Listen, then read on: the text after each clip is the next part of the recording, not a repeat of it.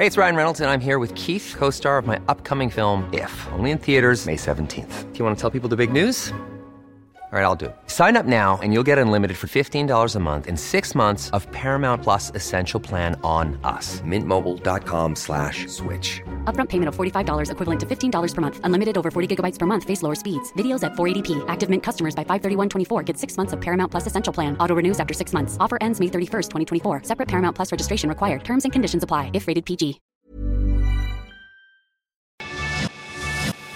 Te lo cuento, te lo cuento. Tu dosis diaria de noticias. Muy buenos días, aquí te traemos tu shot diario de noticias para que empieces el día con todo. Pero antes de empezar, recuerda que ya puedes disfrutar de tu dosis diaria de noticias en video a través de nuestro canal de Snapchat. Nos encuentras como arroba te lo cuento-news. Ahora sí, vámonos con las noticias del día. Hoy se cumple el primer semestre de la invasión de Rusia a Ucrania. Hace seis meses el mundo fue testigo de la operación militar especial en el Donbass por parte de Rusia, Hoy, tras miles de muertes, personas heridas y millones de refugiados, sabemos que el ejército ruso no lo ha tenido tan fácil. Y es que pese a que Moscú mantiene la ventaja bélica en Kiev, están empezando a dar contragolpes importantes. Hoy también es el día de la independencia de Ucrania, pero por obvias razones, esta vez no habrá fiesta, al respecto, Volodymyr Zelensky dijo que responderá con todo en caso de registrarse más ataques contra civiles, sobre todo en este día tan especial. Además, señaló que como esto empezó en Crimea, acabará en Crimea, coqueteando con la idea de lanzar una cruzada respaldada por Occidente para recuperar la península tomada por Rusia en 2014. Mientras tanto, en Rusia convirtieron el funeral de Daria Dugina en un símbolo para enaltecer el ultranacionalismo ruso, y con ello exigir medidas más fuertes en su invasión a Ucrania.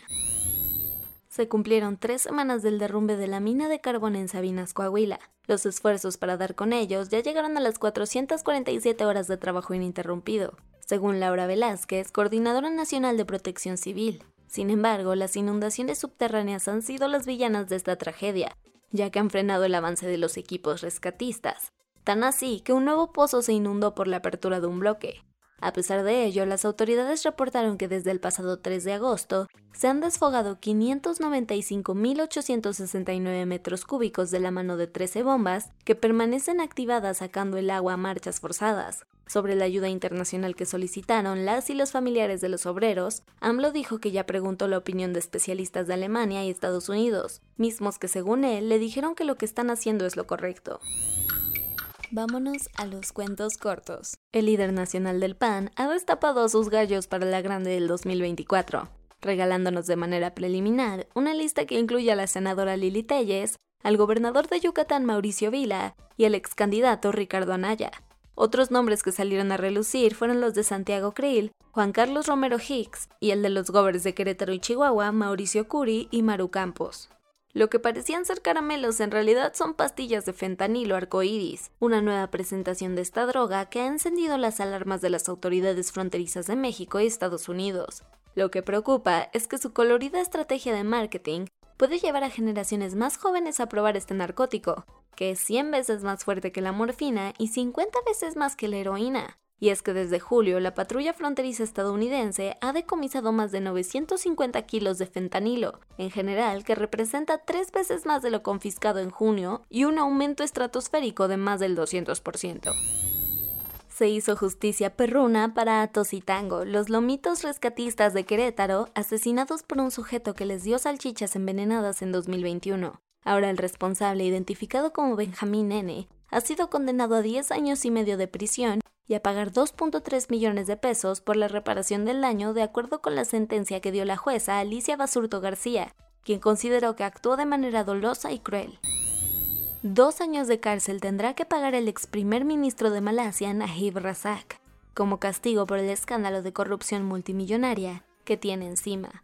Por si no te sabías del chisme, resulta que Razak es acusado de desaparecer miles de millones de dólares de un fondo de inversión público conocido como 1MDB, justo cuando estaba en el poder.